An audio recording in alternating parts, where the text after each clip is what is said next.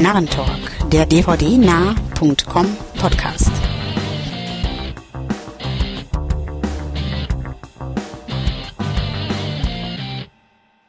Hallo und herzlich willkommen zur Ausgabe Nummer 26 des Narrentalks, dem Podcast der Seite www.dvdnarr.com. Ähm, ich darf euch herzlich begrüßen. Mein Name ist Andreas und wie immer an meiner Seite Jo, der Stefan, STS aus dem Forum und ebenfalls mit von der Partie.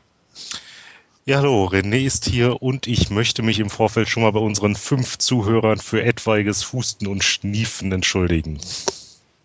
Ja, und der Wolfgang ist auch wieder mit dabei. Hallo. Ähm, ja, wenn du dich schon entschuldigst bei den fünf, hättest du ja auch beim Namen nennen können, aber gut. ähm, ja, ähm, wir steigen gleich wieder ein. Im Gegensatz zu den letzten beiden Ausgaben haben wir sogar diesmal wieder ein paar Trailer mit an Bord und fangen ausnahmsweise auch mal mit einer Fernsehserie an und zwar Spartacus. Ähm, ja, Meinungen zu dieser brontalen Serie? Ja, ja, war ja, ja. ja, schießt los. René. Okay. Ja, also, ja, sah doch sehr 300 inspiriert aus, da der Trailerchen und viel CGI. Also irgendwie so eine 300 Billig-Variante, weiß nicht mal, ja, mal schauen, was bei rumkommt. Also uninteressant sah es jetzt nicht aus. Ich, ich glaube auch, dass sie 300 zumindest mal gesehen hatten. Ähm, so, so wie das aussah. Ähm, man hatte ja im Vorfeld bereits auch einiges gehört und scheinbar haben sie sich in Amerika ja auch etwas darüber aufgeregt, äh, dass doch sehr viel Sex und Gewalt drin vorkommt, aber ähm, ja, es kommt. Müssen es ja nicht gucken, ne? Ja, das kommt dem geneigten Zuseher ja eher entgegen und der Trailer ähm, war ja dann auch nicht unbedingt zimperlich, also von daher ähm, ja. könnte es ja. interessant sein, aber so, so wirklich, dass ich es jetzt sehen müsste, so hat es mich nicht gepackt. Ich fand den Trailer eigentlich ganz gut, fand den ganz rockig. Ähm, 300 trifft Rom und ein bisschen Gladiator mit einer Menge CGI-Blut und äh, ja, kernigen Typen in der Arena. Ähm, fand ich fand ich auf jeden Fall nett und ähm, ich hatte auch auch ich im Vorfeld gelesen halt Sex und Gewalt, da sind sie wohl nicht zimperlich. Er läuft ja bei Stars auf dem Privatsender, wo man da auch nicht zimperlich sein muss in dem Bereich. Äh, ich hatte auch irgendwie gelesen, dass Stars wohl so begeistert von der Serie war, dass sie noch vor der Ausstrahlung der ersten Folge die zweite Staffel der grünes Licht erteilt haben. Also die oh. fand es zumindest ganz gut. Mal das ist ja nur recht ungewöhnlich. Fand ich auch. Also hatte mich auch gewundert, gerade heutzutage. Äh, ich weiß auch nicht, wie das angelaufen ist. Es sind wohl zwei Folgen schon ausgestrahlt worden. Die erste ist irgendwie ziemlich zerrissen worden von den Kritikern, weil sie wohl ziemlich viel Sex und Blut hat, aber nicht viel darüber hinaus, während die zweite wohl ein bisschen handlungstechnisch besser dasteht. Ähm, ich selbst lasse mich mal überraschen. Ähm, könnte nett werden, auf jeden Fall. Ich verfolge mal weiter, wie da so die Stimmen sind. Äh, aber ja, positiv. Also als ich den Trailer das erste Mal gesehen habe, dachte ich auch, oh, könnt, könnte lustig werden, das Ganze. Ja, absolut. Ähm, sehe ich genauso. Werde ich sicher mal irgendwann einen Blick riskieren, obwohl es eine Fernsehserie ist, aber ähm, kann mir natürlich auch vorstellen, dass die zweite Staffel vielleicht deswegen in Auftrag gegeben wurde, weil es günstig war. Ich meine, die sieht ja zumindest nicht so aus, dem Trailer nach zu urteilen und ja, ist ja immer auch nicht ganz unwichtig. Aber definitiv unterhaltsam. Hat auch irgendwie so ein bisschen natürlich an, an, an die Serie Rome erinnert. Ich weiß nicht, ich kenne sie nicht, äh, nur eben ein paar Ausschnitte. Hat die jemand von euch gesehen? Kann man das irgendwie vielleicht vergleichen oder? Äh, also jetzt nach dem, was ich da jetzt beurteilen kann, würde ich doch sagen, also ähm, ich habe es gesehen, ja, ähm, würde ich sagen, dass Rom doch einiges mehr an Tiefgang hat. Wobei, das lässt sich jetzt natürlich am Anfang. Ja, nein, das schon. Sagen. Aber ich sage mal so von der grundsätzlichen Ausrichtung eben ähm, mit Kämpfen auch zwischendurch, Gladiatorenkämpfe oder so. Ich glaube, die kamen irgendwie in einer oder waren zwei Episoden mal vor bei Rome. Okay. Äh, aber auch nur am Rande halt. Mhm. Ähm, ja, und okay. sonst halt von den Kulissen, da wirkte das halt nicht so künstlich, wie es jetzt hier im Trailer den Anschein hatte, ne? Okay. Ja. Ja gut, wirkt halt sehr künstlich, ist klar. Die sind definitiv so die 300 Schiene gefahren. Im Trailer wird auch eingeblendet, wer da so hintersteckt. Also äh, Rob Tappert und Sam Raimi, Ähm, als Produzenten. Als Produzenten, genau. Die sind ja sowohl bekannt für diese Horror-Output-Dinger, Ghost House Pictures, als auch ihre Fantasy-Serien wie Xenia und äh, was Ohne es dann noch gab. Genau. Also da, da, die haben sie ja auch schon produziert, was wahrscheinlich auch die, die Beteiligung hier von Lucy Lawless erklärt, die ja hm. scheinbar auch ähm, recht textilfrei zugange sein soll. Jo, mit ähm, dem Henna, da haben wir ja auch noch einen recht bekannten mit dabei. Ne? Genau, richtig. Mumie oder so, ne? Ja, genau. Ja, ah, ja. Hm. Nee, also dementsprechend mal gucken. Die sind zumindest Genre erfahren, die Produzenten und ja, mal, mal sehen, wie sich das so Ganze ausspielt. Also mal schauen. Ja, ich denke, wir sind alle zumindest interessiert und ähm, gehen weiter zu einem Kinotrailer, der vor kurzem veröffentlicht wurde und zwar zu einer Comic-Verfilmung mal wieder, ähm, einer relativ unbekannten, also mir war sie zumindest nicht sehr bekannt, ähm, Serie und zwar The Losers. Ja, Meinungen. Ja, gehört habe ich davon vorher auch nichts, aber nach dem Trailer möchte ich das Ding doch sehen, also jetzt. Ja, war sehr witzig, der Trailer. Ähm, ist bestimmt toller, unterhaltsamer Klamauk. Ähm, Wobei es jetzt so auf den ähm, ersten Blick irgendwie so leicht ans A-Team erinnerte. Das war auch wie so eine zusammengewürfelte Truppe und ja, mal gucken. Hatte ich ja. auch, glaube ich, geschrieben im Forum, der bessere ja. A-Team-Trailer. Ah, okay. ja, ich kann nicht alles lesen. Wie, was? Du liest nicht alles, was ich schreibe. Oh. Wir bügeln, unverständlich. Also echt. Ja. Ich in meinem Delirium. ähm, ja, sehe ich auch so. Also beziehungsweise erstmal kann ich mich anschließen. Ich hatte auch vorher überhaupt noch nie was von der Comic-Vorlage gehört. Also dementsprechend, ja, keine Ahnung. Ne? Schön, dass es einen Comic gibt, so ungefähr. Aber ähm, auch A-Team und mich hat er auch irgendwie noch im ersten Augenblick und auch beim zweiten Mal gucken an äh, Smoking Aces irgendwie erinnert. Ich weiß auch nicht. Einfach dieses. Ja, da hat er ein bisschen was von, ja. von ja. diese Hochglanzoptik und äh, auch mit, mit äh, den Scharfschützen-Einstellungen ja. und die Sachen, ja.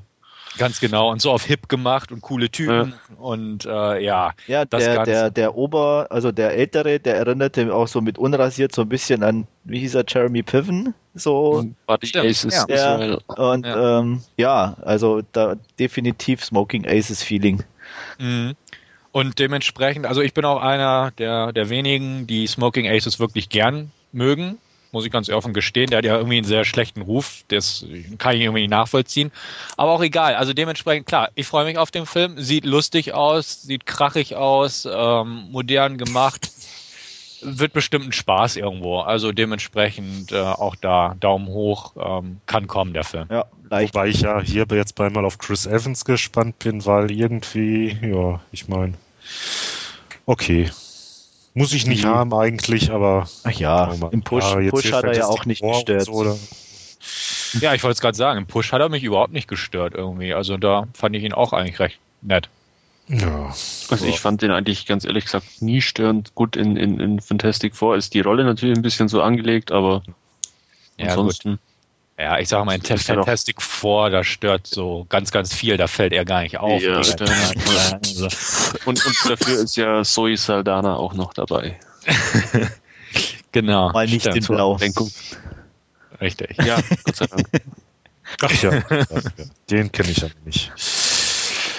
Ja. Ja, ähm, definitiv auch äh, positiv von unserer Seite. Und dann haben wir noch eine kleinere Produktion. Äh, ich glaube, da wird Stefan sich auch ein bisschen mehr dazu äußern. Und zwar Heartless. Ja, Heartless ähm, von Philip Ridley, der ja unter anderem Reflecting Skin gedreht hat, den ich im Gegensatz zu Andreas ziemlich gut finde.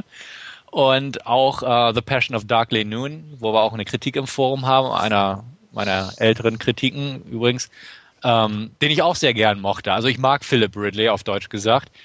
Ich muss aber auch zugeben, außer Passion of Darkly Noon und äh, Reflecting Skin habe ich eigentlich nichts von ihm gesehen. Er hat aber die beiden auch nicht viel mehr gemacht, glaube ich, oder? Kann sein, also er mag sein, richtig. Also irgendwie ist er mir auch seitdem irgendwie nicht mehr auf dem Radar aufgetaucht, bis äh, Andreas, glaube ich, da den Thread eröffnet hat im Forum über den, den Heartless. Ähm, heute ja ganz aktuell Trailer reingestellt worden von ihm. Muss ich sagen, interessant auf jeden Fall. Ich bin bekanntermaßen nicht so ein Fan von diesem britischen London Hinterhof-Flair, aber ähm, ich gebe es ihm auf jeden Fall eine Chance. Ich fand ihn nicht schlecht, den Trailer, auch so oh, mit dieser Monster-Geschichte, die so ein bisschen Parallelwelt, wie auch immer, was sich das entwickelt. Ähm, fand ich nett. Also werde ich im Auge behalten und wird definitiv geschaut. Eigentlich auch, um zu sehen, dass ob Philip Ridley jetzt aus meiner persönlichen Sicht seine Form halten konnte, auch über die Jahre hinweg. Also durchaus. Behalte ich im Auge. Ja, hat mir auch recht gefallen jetzt der Trailer. Ähm, ja, Noel Clark sehe ich auch ganz gerne. Der ist mir das erste Mal bei Dr. Who aufgefallen. Ähm, obwohl ich hatte jetzt so ein leichtes ähm, Body Snatchers Déjà-vu irgendwie gehabt, so vom ähm, Grundton her. Aber ja, mal gucken, abwarten. Body Snatcher hatte ich jetzt überhaupt nicht auf dem Radar. Mir ging es eher so Richtung Dorian Gray, Faust ein bisschen so, eher die Richtung. Faust auf jeden Fall. Ja, ja. Also und ähm, ja, definitiv interessant. Also ich weiß auch noch nicht, worauf es hinauslaufen soll, mit mhm. ob es jetzt wirklich äh, mehr Fantasie ist von dem Hauptdarsteller, ob es real ist oder mhm. also da bin ich definitiv neugierig, in welche Richtung es gehen wird. Und äh, ja, auch wenn ich Reflecting Skin nicht mochte, äh, werde ich den sicher angucken. Ja, ich fand ihn äh, solide bis interessant, ist aber ähm, jetzt bei mir nicht, nicht so, ähm, ja, oder hat zum, mir zumindest nicht den, den Eindruck vermittelt, dass ich den unbedingt sehen müsste. Also. Ja. Ja, also ich, wie gesagt, auch, werden auf jeden Fall äh, im Auge behalten und auch äh, weiter drüber posten, wenn irgendwie der veröffentlicht wird. Und ja, definitiv meiner Meinung nach ein Blick wert. Okay, ähm, ja, soviel zu den Trailern für heute. Dann würde ich sagen, gehen wir über zu den Filmen, die wir so als letztes im Player rotieren hatten und ähm, Wolfgang macht heute den Anfang. Ja, und äh, Stefan hat uns ja beim letzten Mal Sorority Row vorgestellt und ähm, ich habe den mittlerweile auch gesehen und ja, kann eigentlich die Aussagen vom letzten Podcast nur unterstreichen. Ähm, er macht einfach Spaß. Es ist genau dieses äh, Scream und, und Kevin Williamson Feeling, das, das er irgendwie verbreitet ist. Äh,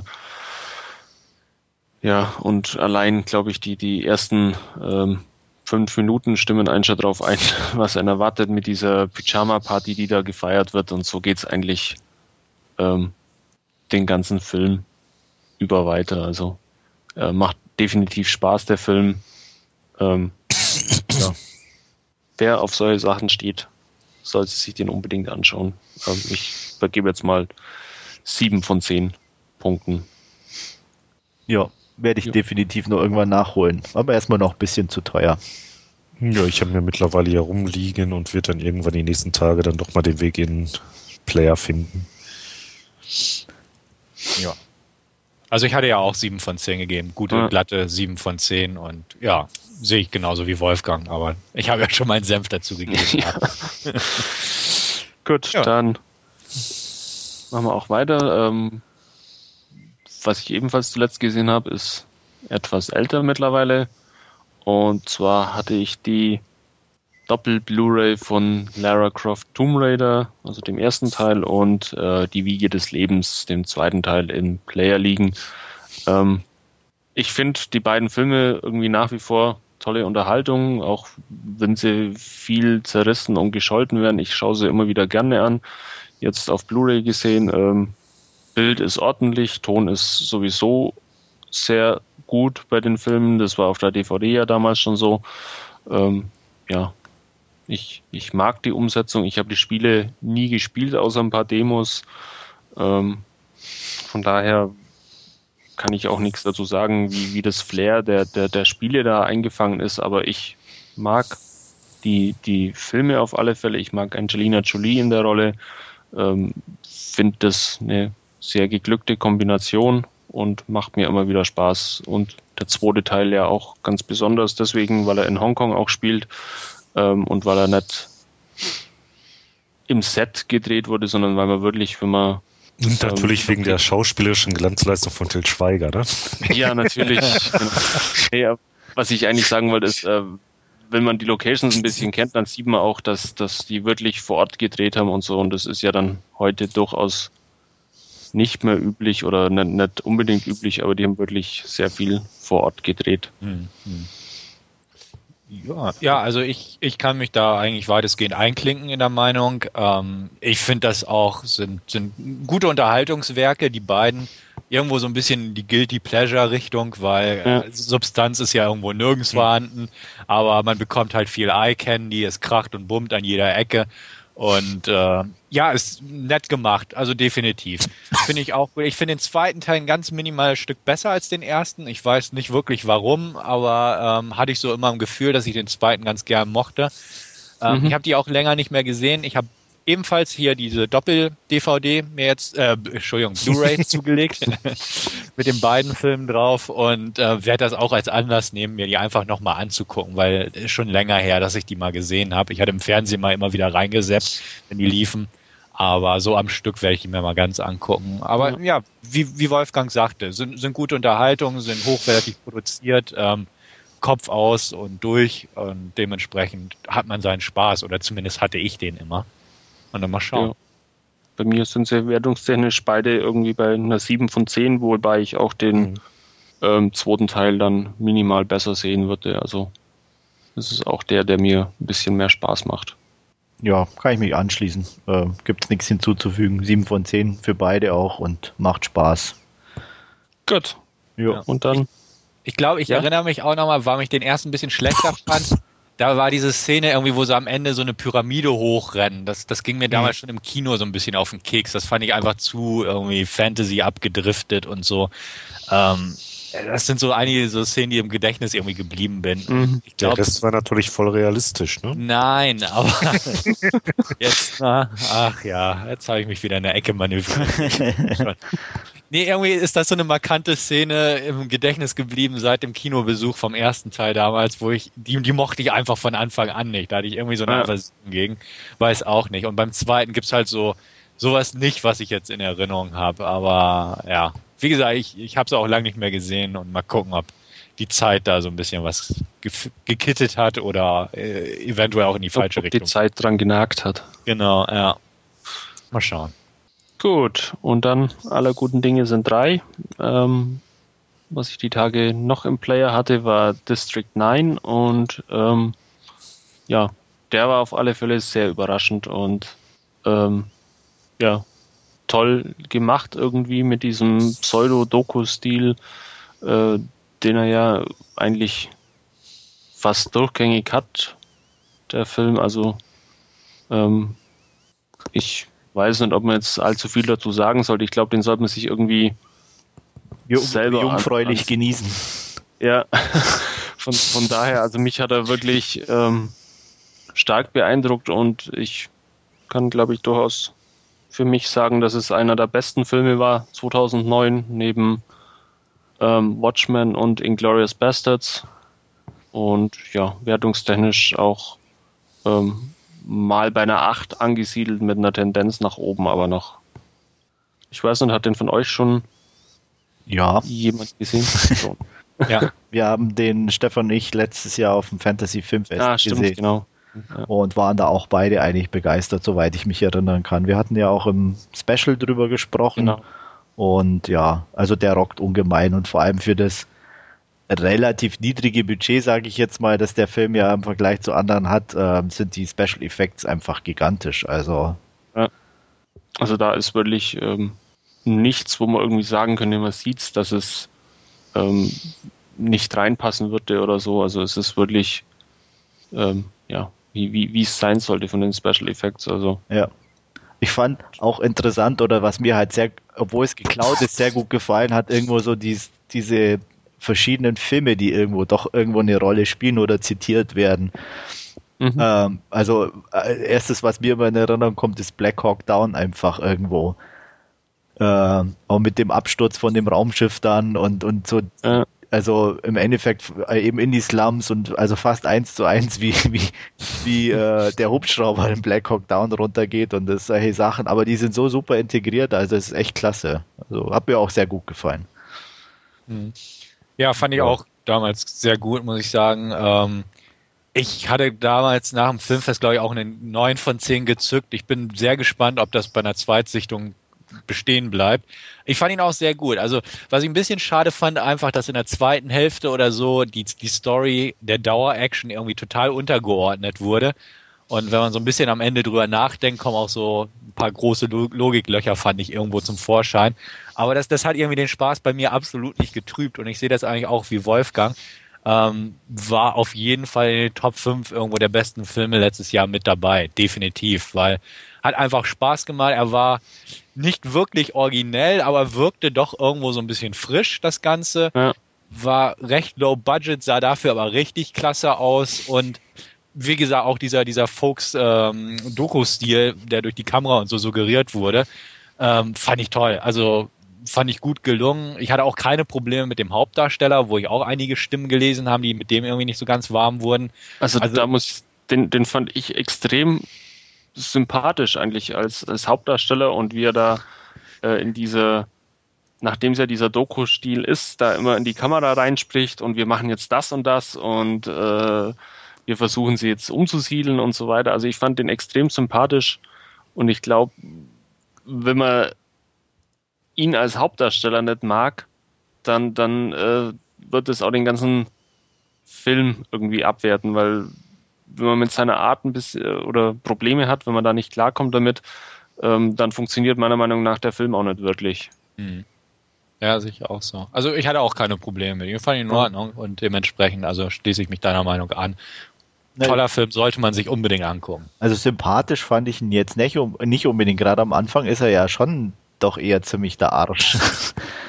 äh, und ähm, macht ja dann eigentlich ja gut, erst die Wandlung durch sozusagen. Aber das, das betrifft ja dann eigentlich die komplette äh, Menschheit, wenn man dann da, da dabei sind. Also es ist ja nicht er, dass er alleine der Arsch ist, sondern ja, aber er, ja, aber ich meine, er macht ja Punkt eins macht er den Auftrag ja nur, um praktisch ähm, gut dazustehen und äh, weil er ja, ich sag mal, so nach oben gelobt wird von Schwiegerpapa und ja, ja.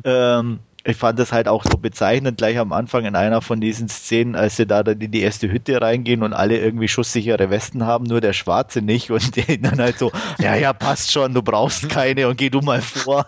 Also er lässt es schon auch irgendwo raushängen in dem Sinne und, und also ist ja dann am Anfang schon wie gesagt, auch da verhaftet in dieser Apartheidsgeschichte und deswegen fand ich den am Anfang auch wirklich nicht sympathisch irgendwie. Also im Gegenteil, also ich fand schon, er war schon irgendwo so ein Protagonisten-Schwein.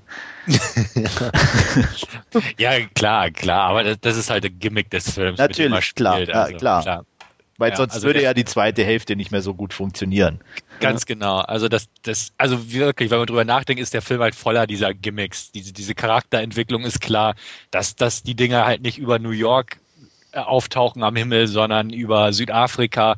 Da konnte man dieses ganze Apartheid-Ding noch mit reinbauen. Also es ist schon sehr konstruiert, das Ganze, aber dass, das, dass es trotzdem gut so funktioniert, finde ich halt sehr schön Absolut, bei dem Film. Ja.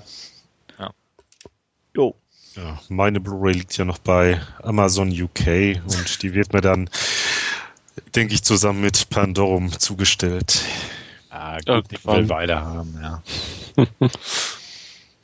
ja, das war's das bei dir, Wolfgang, oder hast Ja, das war's soweit okay. von meiner Seite. Ja. Perfekt, dann leiten wir gleich über zu René. Ja, zu mir und äh, ich habe auch ein paar Filmchen gesehen in der Entschuldigung, letzten Zeit. Zum einen war es ähm, Disneys äh, Oben. Ähm, wieder so ein schön animierter Film. Hat mir sehr gut gefallen. Ähm, ja, zu mir sage ich jetzt erstmal gar nichts Großartiges. Ähm, toll gemacht das Ganze allein, so die ähm, eigentliche Eröffnungssequenz des Films kommt fast ohne Dialog aus. Ähm, ich weiß jetzt gar nicht, hat den von euch schon jemand gesehen oder? Nee. Nein. Aber ich, ich habe halt, ähm, ich sag mal, einen ähnlichen Vibe in dem Sinn mitbekommen wie bei Wally. So erste Hälfte gut, zweite äh, passt nicht mehr so ganz. Hm. Ähm, ja gut, so ein wirklicher Bruch fand ich war da jetzt nicht drin bei dem, also zumindest nicht, dass dann auf einmal so, so eine Moralkeule kommt wie bei Wally. Ähm, ich fand den so in sich eigentlich ganz stimmig, ja. Ähm, was äh, ich jetzt hierbei noch fand, hier dieser ähm, Gegenpart, der später auftaucht, äh, ja, möchte ich jetzt gar nicht spoilern. Jedenfalls, ähm, der hat mich dann doch stark an Maximilian Schells Charakter aus ähm, Schwarzen Loch erinnert. So vom ganzen Drum und Dran, so zwischen Genie und Wahnsinn. Ähm, nee, aber sehr nett gemacht, das Ganze. ja, Charaktere halt recht skurril, auch das Zusammenspiel halt zwischen ja, dem äh, greisen Karl Fredriksen und dann äh, dem ähm, Pfadfinder, den er da an der Backe hat, notgedrungen. Du wolltest gerade was sagen, Andreas. Na, ich wollte nur sagen, dass ich mir den auf jeden Fall noch angucken werde. Also, mhm. Der steht äh, auf jeden Fall auch auf der Liste. Also ich bin nach wie vor ähm, zwiegespalten. Äh, die Stimmen sind ja eigentlich durchweg positiv. Mhm. Aber irgendwie ähm, konnte, wurde ich beim Trailer nicht wirklich warm damit. Und das war bei Wally zum Beispiel kom komplett anders. Also da ähm, habe ich den ersten Teaser gesehen und wusste sofort, den will ich irgendwann sehen, den Film. Und, und bei oben, das ist so ein Film, ähm, reizt mich null irgendwie. Also. Ja, muss ja auch nicht. Ja.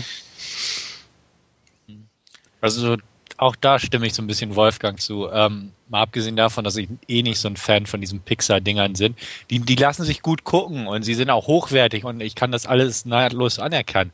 Aber auch da irgendwie hat es mich auch so ganz nicht gepackt. Also während, genau wie bei Wally. Bei Wally dachte ich auch so, Mensch, irgendwie pfiffig und, und putzig.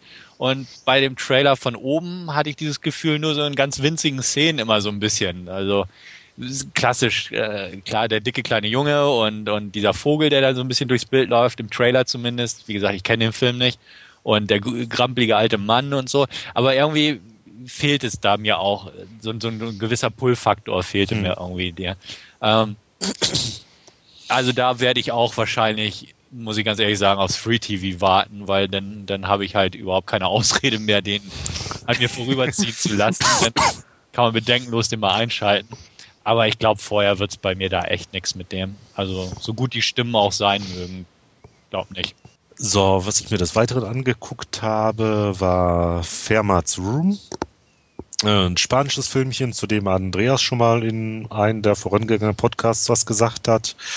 Äh, hat mir sehr gut gefallen, war eigentlich recht positiv überrascht, bin da mit recht niedrigen Erwartungen drangegangen. Ähm, ja, wie das Cover schon sagt, so Richtung Saw meets äh, Cube. Ähm, ja, kann man so in Grundzügen vielleicht zustimmen. Ähm, jedenfalls recht angenehm zu gucken, das Ganze. Spielt halt auf recht ähm, engem Raum. Äh, ja, einfach toll. Also sieben von zehn Narrenkappen bekommt er von mir. Nur so eine kleine ähm, Logik, äh, so, ein, so ein Fehler, der, ja, weiß nicht, kam so am Ende bei mir auf und ähm, zwar war ja, dass unser äh, Villain ähm, quasi sich ja irgendwie so einen ähm, Notausstieg äh, zurechtgelegt hatte. Nur ich habe mir dann überlegt, wie hätte er denn da entkommen wollen? Da er ja noch mehrere äh, ja, Gegenspieler da hat. Ich weiß nicht, Andreas, äh, ist dir das auch irgendwie bei dir ins Gewicht gefallen, als du den gesehen hattest noch? Oder? Äh, nee, also ähm, ich, ich hatte so das Gefühl, dass dieser Notausstieg gar nicht dafür, also so wie er geplant hatte, in, hm. in dem Sinne nicht, nicht unbedingt äh, nehmen wollte, sondern halt wirklich dafür da war, ähm, also ich denke mal schon, er wollte sterben. Ähm, kann man, hm. glaube ich, sagen, weil so viel werden sich den Film eh nicht angucken. Ähm, und deswegen, ich denke eigentlich, dieser Notausstieg war wirklich nur für unvorhergesehene Fälle, dass doch irgendwie was passiert, was irgendwo nicht in seinen Plan passt oder so. Mhm. Und ähm, ja, und ich hatte es auch eigentlich so verstanden, dass im Endeffekt es darum ging, dass er mit dieser Formel in der Hand gefunden wird, tot und sozusagen posthum dann diese Weihen bekommt, dass er das mehr oder weniger ja gefunden hat. Ja.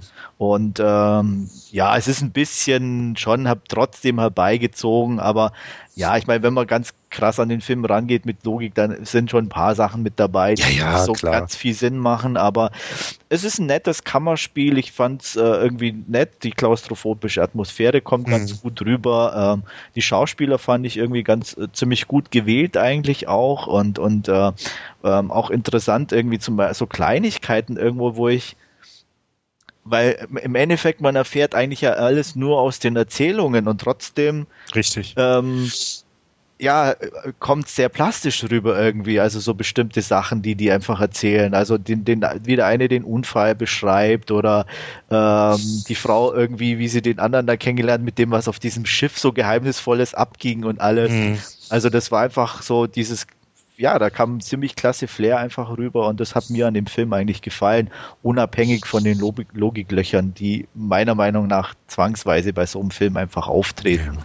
Aber definitiv für mich auch immer noch, wir haben ja dann kurz vor kurzem auch nochmal angeguckt mit meiner Freundin, die fand den mhm. sehr gut ähm, und sieben von zehn hat er sich sicher verdient. Ähm, als letztes landete bei mir noch im Player My Name is Bruce von und mit Bruce Campbell. Hab mich köstlich unterhalten bei dem Teil. Da rechnet äh, ja Bruce Campbell doch ja herrlich selbstironisch mit seiner Karriere ab. Ähm, ja, wird halt äh, entführt in ein Dorf gebracht, wo er dann ja ähm, mit einem chinesischen äh, Kriegsgott abrechnen soll, äh, da die ja, Hindlerwelt, möchte ich doch mal sagen, äh, annehmen, dass er und sein alter Ego identisch sind und doch schon recht spaßig, auch mit jede Menge ähm, Querverweisen zu halt ja Filmen seines Schaffens und ja, auch hier gebe ich nochmal sieben von zehn Narrenkappen. Also wirklich tolles Ding. Und Bruce Campbell auch wirklich super als er selbst.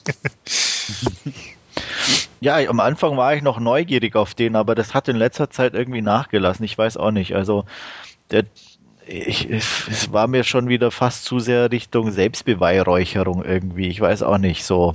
Hm, nö, das jetzt noch gar nicht mal. Also ja, so kam es bei mir irgendwie eben an und ja. ähm, am Anfang dachte ich noch, ah, interessantes Projekt und er spielt sich selber und alles, aber inzwischen, ja, vielleicht irgendwann mal, aber so ein richtiges Bedürfnis habe ich da nicht mehr. Ja, also ist jetzt auch in keinster Weise mit dem äh, hier Jean-Claude Van Damme Projekt zu vergleichen. Ne? Ist also ganz andere Schiene. Ähm, nee, aber äh, doch, ich war irgendwie schon eine ganze Weile neugierig auf das Dingen. Und da der dann doch jetzt vor einer Weile bei äh, Amazon im Preis gerutscht ist, dachte ich, ach ja, jetzt oder nie, machst du mal und ja, hab's nicht bereut. Also neugierig bin ich auch noch auf den Film. Ich habe ihn auch noch nicht gesehen. Zu Anfang dachte ich auch eigentlich so ähnlich wie Andreas, oh coole Sache. Und ähm, ja, seitdem hat es sich irgendwie noch nicht so wirklich ergeben, dass ich zugeschlagen habe. Aber es geht mir mit einigen Filmen so, also auch so ein bisschen äh, dieser Jack Brook Monster Slayer oder wie er hieß, das ist ja auch so eine Horrorkomödie, der so ein bisschen mit den, mit den Genre-Konventionen oder die, die den Klischees spielt. Ja, mit dem konnte ich irgendwie nicht so viel anfangen. Ich okay. auch nicht, also ich fand den ganz schlecht eigentlich. Ja, Gut, ähm, das hilft mir in meiner Entscheidung, den auch weiterhin vor mir herzulegen. ähm, aber ja, also wie gesagt, von den beiden hätte ich auch eher My Name is Bruce weil ich, äh, gewählt, weil ich Bruce Campbell eigentlich wirklich ganz lustig finde, irgendwie auf seine Art, als, als schusseliger Held wider Willen, so ungefähr. Und ich denke, das, das spielt der Film auch gut mit. Oder ich hoffe zumindest, dass er ja, damit gut tut er, tut er. Und ähm, also ich finde, äh, aus dem Trailer habe ich noch so eine Szene in Erinnerung oder so, wo er meint, äh, irgendwie ich kann, ich kann alles ab oder I can do anything oder irgendwie sowas. I, I made a movie in, in Bulgaria oder irgendwie ja. so in der Richtung. Und schon allein der Spruch ist schon so geil, weil man weiß, dass diese Billigproduktion ganz gern im Ostblock unter Scheißbedingungen möglichst günstig abgekurbelt werden. Und also den Spruch fand ich schon großartig und das war eigentlich schon so ein Grund, den musst du irgendwann mal sehen und äh, werde ich demnächst tun. Aber auch, auch da, wie gesagt, kann ich Andreas durchaus verstehen, das hat irgendwie auch noch nicht so ausgereicht für mich. Aber ähm, nee, hört sich gut an, René, und ähm, werde ich mal definitiv auch weiter stark im Auge behalten. Ich werde mich dabei Tage auch nochmal durch die Extras durchwuseln, da habe ich mich noch nicht äh, ja, zu bewegen lassen. Ja. Ich werde ihn auslassen. okay. ja. Ja. Noch abschließende Meinung, René? Oder? Nö, ich ich habe ja heute sowieso nicht so viel zu sagen, habe ich ja angekündigt. ähm, dann mach du doch einfach mal weiter. Mach ich. Äh, ich übernehme mal und äh, fange an mit ein bisschen Bashen. äh, und zwar schon eine Weile her, zwei Wochen zurück. Letzte Woche war ich ja nicht in der Sneak, ähm, aber davor und hatte das leider das Vergnügen, muss ich sagen, mit Lovely Bones, dem äh, Peter Jackson-Film. Ähm, die Verfilmung dieses Buches, äh, deutscher Titel ist, glaube ich, In meinem Himmel. Hm. Und ähm, ja, also ich fand den ganz grausam schlecht. Ich kann es nicht anders sagen. Ähm, interessanterweise gemacht. Handwerklich ist er wirklich gut. Also ich kann da Jackson auch nichts vorwerfen. Irgendwo, ähm, ich weiß auch nicht, ich kenne das Buch nicht, inwieweit er sich da an die Vorlage gehalten hat und so weiter. Also ich was ich mitbekommen habe, so ein bisschen ist, dass das Buch eigentlich noch sogar ein Stück weiter geht, ein bisschen härter ist. Und ähm, das Schlimme ist, ich fand den so grausamst kitschig und ähm, es ist, also die Hauptdarstellerin ist die von, ähm, ah, mein Gehirn. Ähm, äh, Atonement? Atonement, also, genau, Atonement. Diese, dieses Mädchen und äh, die ist inzwischen auch etwas größer geworden, aber die guckt da mit einem treudoofen Dackelblick in die Kamera, das ist unglaublich. Also ich hätte am liebsten zugeschlagen, obwohl sie ein, schwer, uh, ein, ein, schweres, ein schweres Schicksal in dem Film zu tragen hat. Und zwar wird sie ja ermordet, was glaube ich kein großes Geheimnis ist. Und ähm, ja, für mich passte halt in dem Film überhaupt nichts zusammen. Punkt eins: Mark Wahlberg spielt den Vater. Äh, Mark Wahlberg mag ich gern, aber er ist definitiv kein guter Schauspieler, um äh, eine gepeinigte Seele darzustellen oder einen trauernden Vater. Das, ich tut mir leid, ich kann ihm das nicht abnehmen und das ging in dem Film auch nicht. ähm, und es, wie gesagt, es ist alles so, so, so grausamst kitschig. Es sind immer wieder so Phasen, also gerade der Beginn war relativ interessant. Also wie gesagt, man, man weiß nicht gleich, wer der Mörder ist. Das erfährt man auch erst im Laufe der Zeit. Und das ist schon rein, rein von der, von der Geschichte her interessant gemacht, aber einfach durch das, dass sie in dieser Zwischenwelt oder im Himmel, wie auch immer, ist und da immer wieder mehr oder weniger hingeschalten wird und diese, ihre Kommentare, das ist alles so unendlich kitschig, ähm, also wer da drauf auf Kitsch steht, der ist in dem Film super aufgehoben. Äh, bin ich mir sicher, dass äh, ich weiß auch, es gibt genügend positive Stimmen über den Film schon, aber das ist so, ähm, ich weiß nicht, eine übersüßte Zuckerwatte und das, also es war für mich schwer, den anzusehen. Also ich habe ihn durchgehalten, ich bin nicht rausgegangen, weil ich auch immer irgendwie noch gehofft habe, okay, er kriegt die Kurve irgendwo noch, weil immer wieder Sachen zwischendrin waren, die interessant waren. Also Stanley Tucci hat den, den, den Nachbarn gespielt, der war sehr gut und, und Susan Sarandon ist mit dabei als äh, kettenrauchende, saufende Oma, äh, die zwar irgendwie auch nicht so ganz reinpasste, aber wenigstens so noch, noch normal agierte in, in einer gewissen Art und Weise und ja, und da waren so ein paar Sachen einfach auch optisch und, und, und inszenatorisch, die einfach so kitschig waren und ähm, was wirklich teilweise am schlimmsten fand, waren die, die, die schauspielerischen Leistungen von eben von Mark Wahlberg. Die Hauptdarstellerin fand ich nervig. Dann hat sie noch so eine Freundin im Himmel, ähm, eine Asiatin, ähm, die war wie aus dem Schülertheater entliehen, also ganz schlimm. Und ähm, wenn du dann halt so Sätze um die Ohren geschneit bekommst wie äh, äh, oh it's beautiful und uh, of course it's beautiful because it's heaven, äh, dann gehe ich halt am liebsten mich übergeben.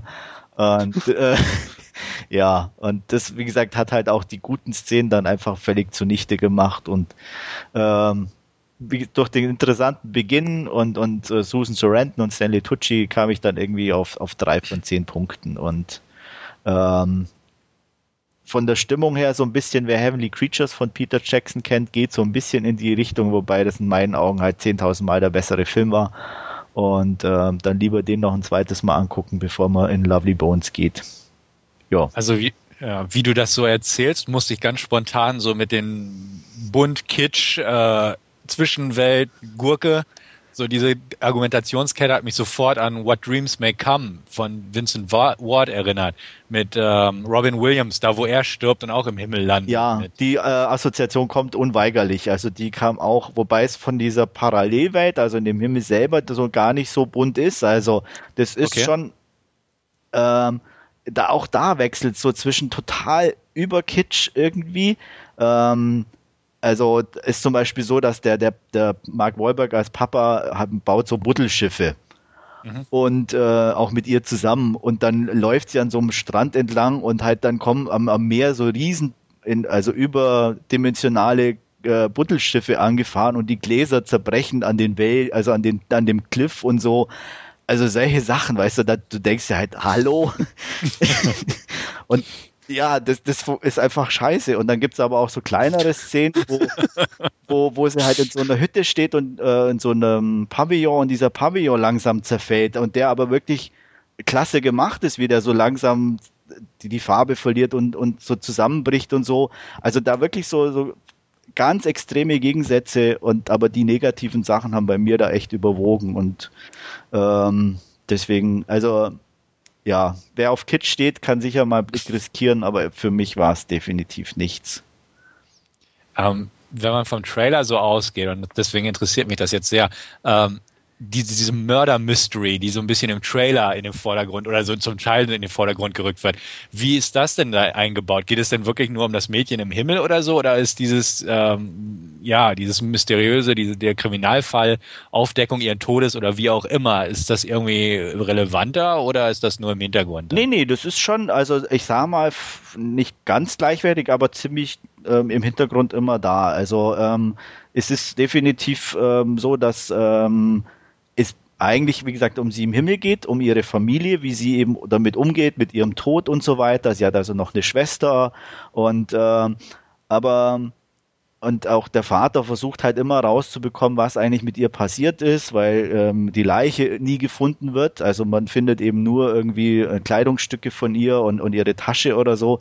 Und es ist eigentlich nie ganz klar, ist sie jetzt wirklich tot? Und jeder hofft natürlich, äh, lebt sie noch oder und ähm, nur als Zuschauer weiß man eben, dass sie tot ist. Und, und ähm, wie gesagt, und im Hintergrund läuft eigentlich so und dadurch auch immer irgendwie die Suche nach ihr und dadurch auch immer die Suche nach dem Täter.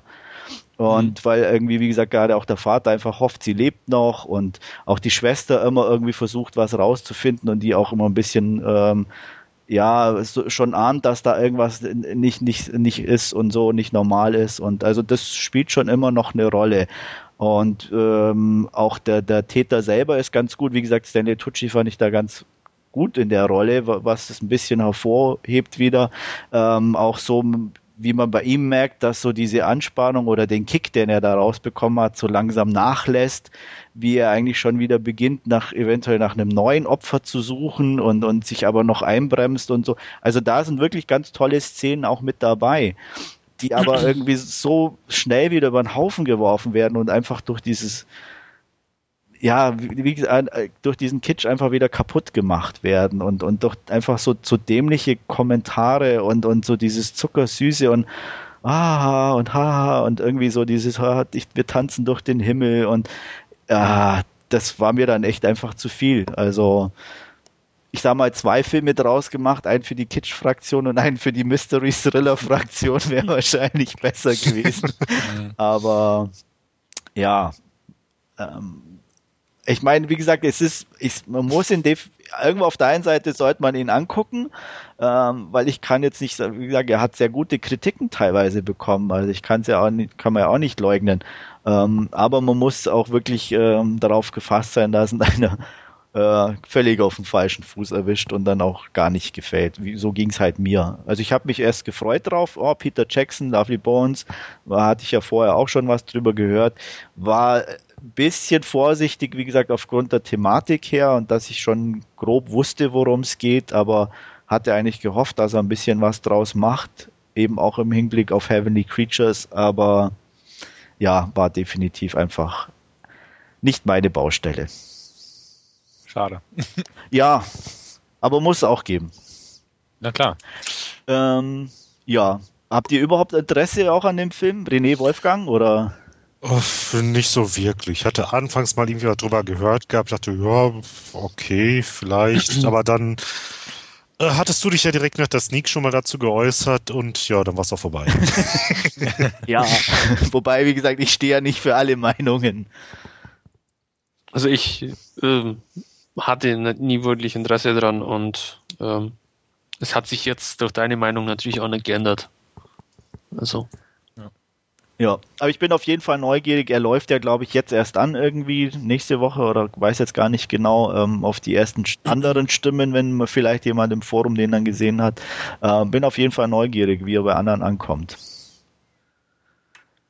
Ja, dann zu was für mich zumindest wesentlich erfreulicherem. Ich hatte nach ganz langer Zeit, muss ich schon fast sagen, mal wieder einen koreanischen Film ähm, gesehen, und zwar Mother ähm, vom Regisseur, der auch Memories of Murder und The Host gemacht hat.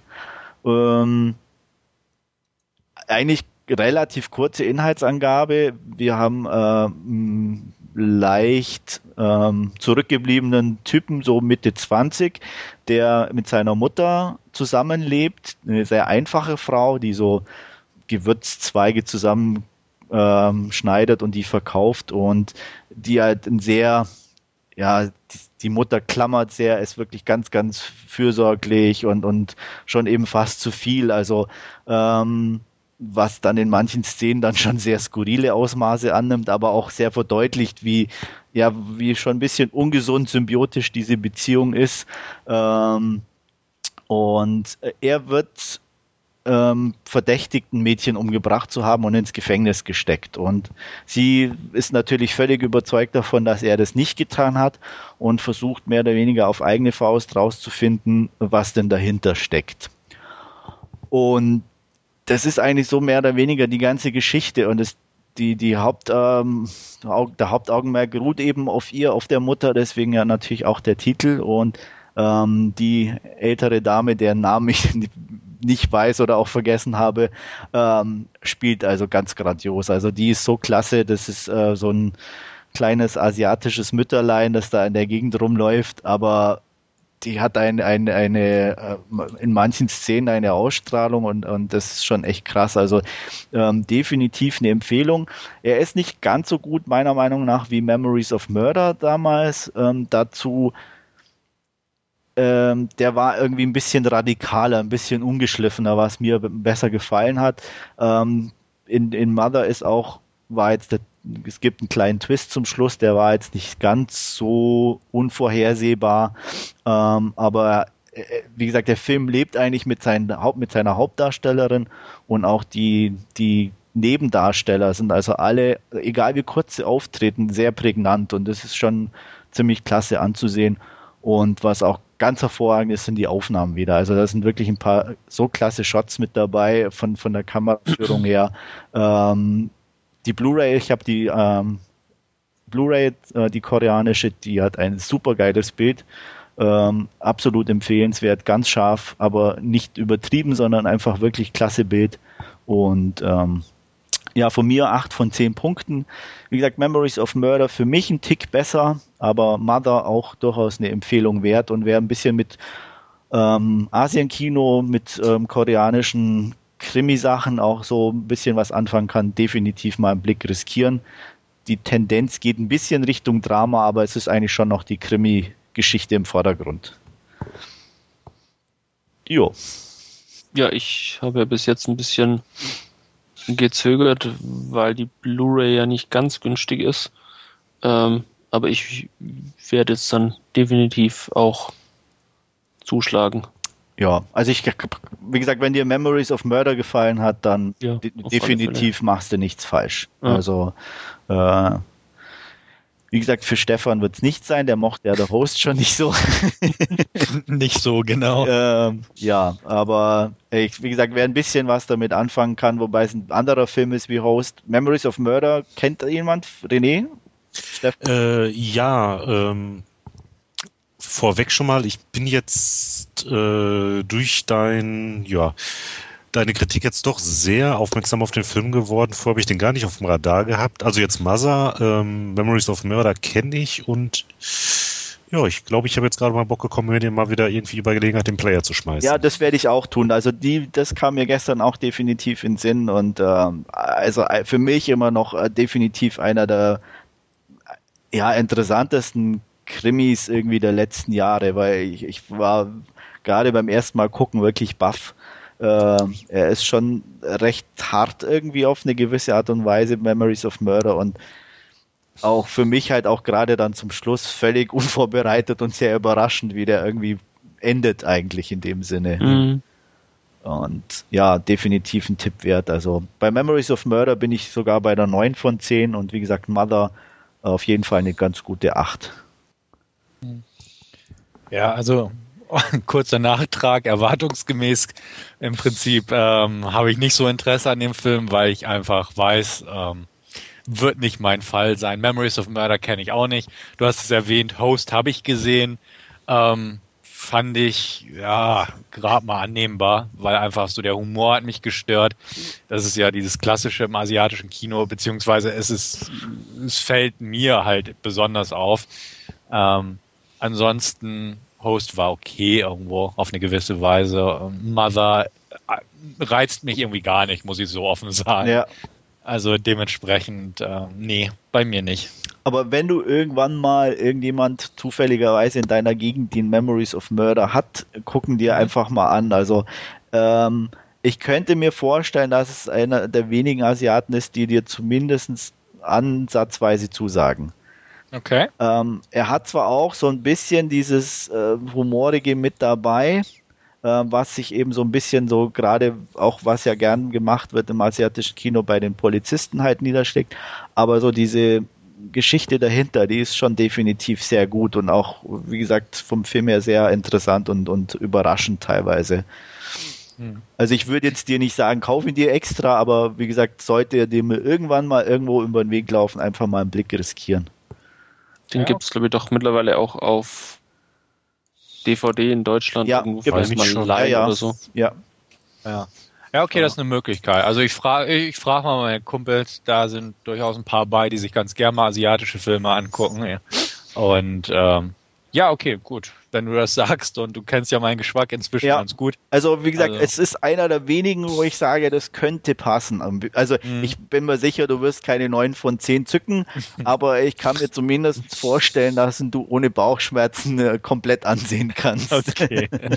und bei Amazon, ich habe nachgeguckt gerade, würdest du den für 7,99 bekommen? Ja, okay, das ist auch nicht die Welt. Nee, nee also sagen wir es mal so, ähm, wenn ich ihn gucke, dann verspreche ich den auch in einer Podcast-Sendung von uns anzusprechen und dann kann man nochmal drüber diskutieren. Okay, und du darfst mich auch gern lynchen, wenn er dir nicht gefällt. okay, gut. Dann komme ich nach Berlin. Jo. ich mache dann Urlaub in der Zeit. ja, so viel jo. von mir. Und Stefan, du machst dann weiter. Ja, gut, mache ich weiter. Ich habe mir mal wieder ein klassisches B-Movie vorgenommen und zwar The Thor, der in Deutschland unter dem Titel Frozen, etwas hat überlebt, veröffentlicht wurde. Äh, in den USA kam der unter dem Ghost House Underground Banner raus von Sam Raimi, ähm, die letztens vier Filme rausgebracht haben: The Thor, ähm, Offspring nach Jack Ketchum und The Children, und auch Seventh Moon, die ich eigentlich alle ganz gut fand, die, oder beziehungsweise passabel fand, die Filme. The Thor ist da keine Ausnahme, ist ein solides B-Movie, wo es im Prinzip darum geht, dass ein äh, Klimaforscher, gespielt von Val Kilmer, in der Arktis äh, ja Forschung zum Klimawandel durchführt und dabei auf äh, ja, er, er trifft eigentlich auf einen Polarbär, der gerade ein Mammut freigelegt hat im Eis und an, sich an dem genährt hat, also ein bisschen angeknabbert hat. Ähm, die betäuben den Polarbären, um den zu untersuchen im Basiscamp, stellen dann aber sehr schnell fest, Mensch, äh, der ist tot. Woran lag das so ungefähr? Bei näherer Betrachtung des Mammuts und dann entsprechend auch äh, dem, der Leiche des Polarbären stellen sie dann fest, ja, äh, ein Parasit hat sich auf, vom Mammut aus auf den Polarbären übertragen und ja, da die Forscher halt an dem Bären auch ja, zugange waren, sage ich mal, hat sich der auch auf die Menschen übertragen. Ähm, kurzer Schnitt in der Handlung im Prinzip. Dann lernen wir ein paar Studenten kennen an der Uni, die auch ja Klimaforschung und so studieren. Und die haben halt ja so eine Art Stipendium gewonnen, dass sie diesen Klimaforscher besuchen können. Die werden auf ihrer Reise begleitet von der Tochter des Klimaforschers, ähm, die ihrem Daddy noch immer vorwirft, ähm, ja, viel zu sehr mit der Arbeit beschäftigt zu sein. Die, die Mutter ist gestorben, er ist nicht zur Beerdigung gekommen wegen dieser Forschungssache. Und ja, gut, sie reist halt mit, weil er sie eigentlich damit ködert. Ja, er überschreibt ihr das Vermögen der Mutter ganz und ähm, ja, so ein bisschen um ihre Liebe zurückzukaufen, habe ich das Gefühl gehabt. Auf jeden Fall diese vier Studenten, beziehungsweise ja, vier sind es dann insgesamt, drei plus sie, äh, fliegen dann hin. Auf dem Weg kommt dann schon die Botschaft, nee, komm nicht, so ungefähr. Ähm, aber ja, sie sagt, ach, jetzt will er mich nicht mehr mehr sehen, also dann erst recht so ungefähr. Als sie dann auf dieser kleinen Basisstation da im, im südlichen arktischen Bereich landen, finden sie erstmal keinen vor und stellen dann fest, okay, die, die Minimalbesetzung, die da ohnehin schon war, ist tot, beziehungsweise eine Überlebende gibt es. Äh, die bricht aber sofort zusammen, als sie die sehen, wird äh, ja, ins Haus getragen und ja, da ist es im Prinzip schon zu spät, bevor sie rauskriegen, dass es sich um Parasiten handelt. Ähm, ist halt so ein bisschen, geht so ein bisschen, wirklich aber auch nur ansatzweise in die Richtung, das Ding aus einer anderen Welt, einfach mhm. so von der, ähm, vom Setting her, ist es klassischer Parasitenhorror, denn es halt, sind halt Käfer, die sich unter der Haut bewegen, dort halt ihre Eier legen, irgendwann schlüpfen und sich dann weiter ausbreiten. Äh, die mutieren jetzt nicht irgendwie, sondern es sind wirklich diese Käfer, die dann halt auch das Gewebe auffressen und ähnliches. Und ähm, ich will nicht zu viel verraten, aber ja, unser, unser Forscher Val Kilmer hat auch sich sowas überlegt, um seine Botschaft zu vermitteln, wie er das so ein bisschen manipulieren kann, als er dann feststellt, ja, das passiert und damit könnte man doch die Weltöffentlichkeit aufschrecken und auf den Klimawandel aufmerksam machen. Wie auch immer, also es ist ähm, ein sehr kleines B-Movie im Prinzip, hat garantiert nicht viel gekostet. Die Special Effects, die vorhanden sind, sind wirklich in Ordnung, also sehr solide gemacht, nicht viel CGI. Klar sind diese Parasiten CGI-Kreaturen, aber ähm, jetzt irgendwie nicht, nicht bösartig schlecht animiert oder so, sondern echt alles solide. Spannung hält sich in Grenzen, sage ich mal. Ähm, hat ein paar nette, ungemütliche Effekte, halt dieses klassische sich unter der Haut durchfressen und so. Und der eine versucht dann halt sich noch schnell zu retten, indem er seinen Arm amputieren lässt mit einem Beil in der Küche. Also das sind halt so diese klassischen Szenen, wo man mhm. halt ah, zusammenzuckt und sagt, ah, tut schon weh beim Zusehen. Ähm, wie gesagt, an sich handlungstechnisch, äh, auch darstellerisch kein Überflieger, aber wirklich ein solides, nettes, kleines B-Movie. Val Kilmer sehe ich inzwischen immer gern. Er hat sich zwar zu so einem Direct-to-Video-Helden inzwischen avanciert, aber ähm, hier wirkt er auch nicht unbedingt gelangweilt, hat auch eine Nebenrolle eben nur. Ähm, ist ganz sympathisch irgendwie als, als Wissenschaftler, auch wenn man weiß, wo es denn am Ende hinausläuft. Ist ein Film, kann man sich gut angucken. Ich würde irgendwo solide 6 von 10 zücken. Ist, ist Geschmackssache. Ähm, ich habe auch so einiges drüber gelesen. Manche finden ihn richtig gut, manche finden ihn echt schlecht, weil eben nicht viel passiert. Lief auch auf dem letztjährigen Filmfest, wo ich ihn nicht gesehen habe, aber jetzt die US Blu-ray ist code-free. In Deutschland ist er auch auf Blu-ray rausgekommen. Ähm, ja, ist, ist solide B-Filmkost, kann man sich durchaus angucken. Und ich weiß nicht, besteht da überhaupt irgendwie von eurer Seite Interesse, sich dem beim Player vorzuknüpfen? Ja, doch, was du da gerade erzählt hast, das reizt mich doch schon. Zwischendurch so was Kleines gucke ich mir auch mal gerne an und so Parasitengedöns sehe ich auch mal ganz gerne. Ähm, ja, habe mir jetzt jedenfalls gerade direkt in meine Love-Film-Ausleihliste gepackt. Ja, also das ist, glaube ich, ein gutes Vorgehen. Man muss ihn sich nicht kaufen. Es ist kein Film, den man unbedingt im Regal stehen haben müsse. Aber wer zum Beispiel bei Love-Filmen da sich den mal leihen kann oder in der Videothek um die Ecke, ähm, da, da kann er wesentlich schlimmere Sachen erwischen. Und ähm, dementsprechend, also gebe ich auch definitiv eine Leihempfehlung mal so raus. Und ich weiß nicht, ähm, Wolfgang glaube ich eher nicht so, dass nee, es dein nee. Fall ist. ja, habe ich mir schon gedacht. Ähm, Andreas, bei dir? Ich weiß ja nicht. Ich hatte den schon gesehen. Au, oh, okay, das wusste ich gar nicht. ja, hatte ich aber geschrieben gehabt, glaube ich. Äh, aber ist schon eine Weile her. Ich hatte mir den nämlich ausgeliehen, als er rauskam. Ähm, und kann das eigentlich alles unterschreiben, was du gesagt hast. Also definitiv solide Unterhaltung. Ähm, netter Val Kilmer, leicht aufgedunsen wie immer, aber angenehm ja. und ähm, nicht spektakulär, aber definitiv, ja, leichte Unterhaltung, netter B-Movie einmal angucken, vergessen, schön war's.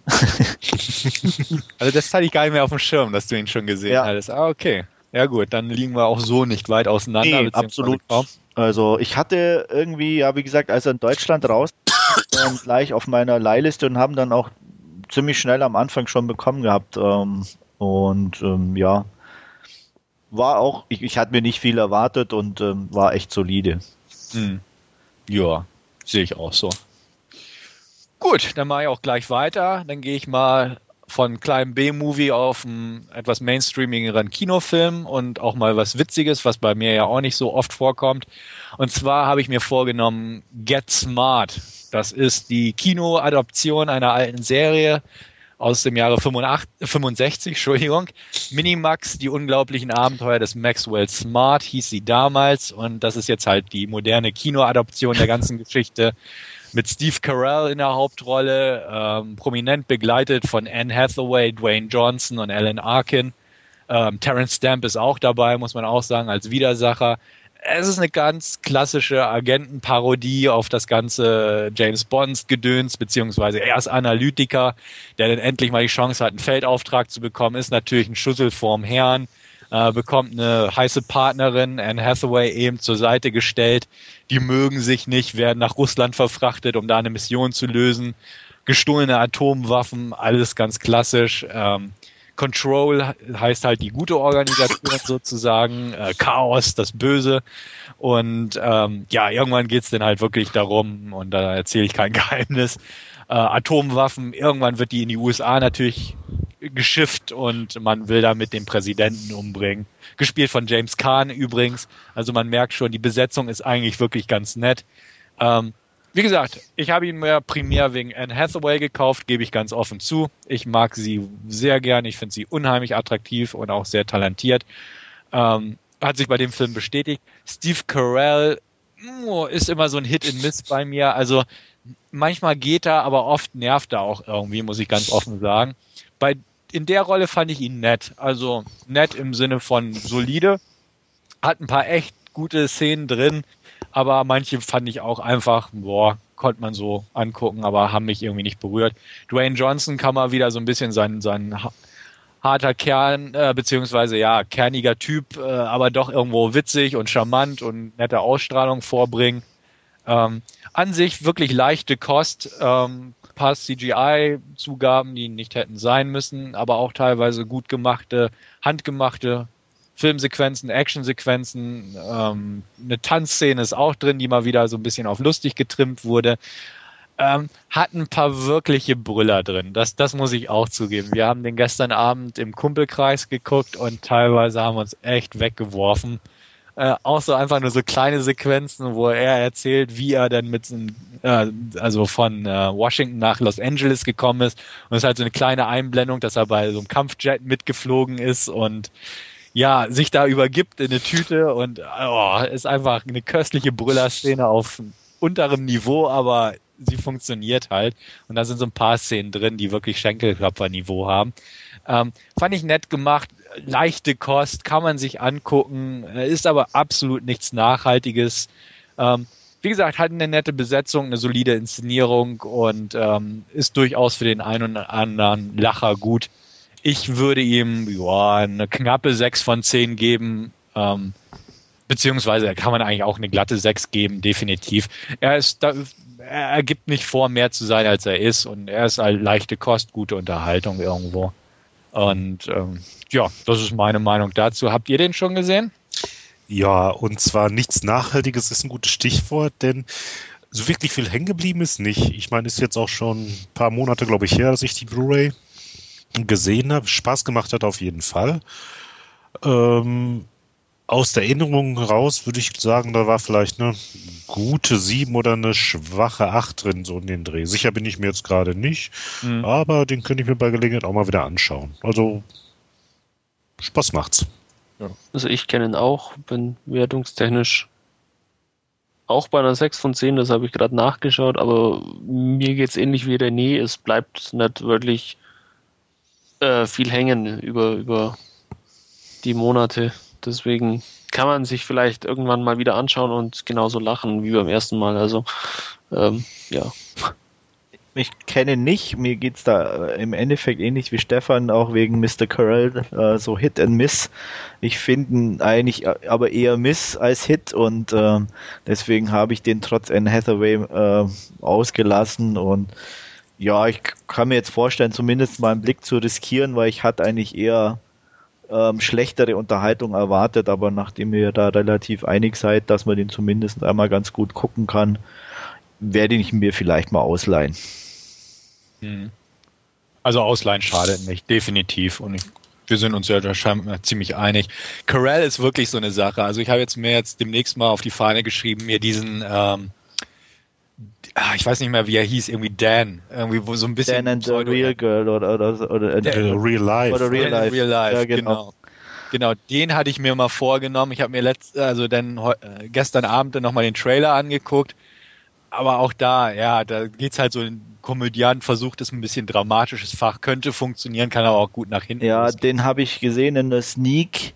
Okay. Ähm, ah, der war so knapp an der Grenze. Also ich sage mal, der funktioniert einigermaßen trotz ihm. Also er war fast schon so an der Nervgrenze, aber durch die, die Nebendarsteller und was eigentlich so die Story an sich und um ihn herum passiert, war er noch einigermaßen interessant und, und, und ganz gut anzusehen. Aber er war dann eher schon nervig irgendwo. Gerade dann, also am Anfang ging es noch, aber mit zunehmender Laufzeit, soweit ich mich erinnern kann, ja, war es dann irgendwann einfach, ja, nicht mehr, nicht mehr nett irgendwie. Also da war es dann zu viel Carell auf einmal.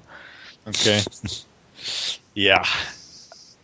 Ja, zu viel Carell fand ich auch lustig damals, da hat er ja irgendwie in, in Bruce Allmächtig oder so eine Nebenrolle gespielt und dann hat er die Hauptrolle in Evan Allmächtig gekriegt und der Film soll ja total Grütze sein.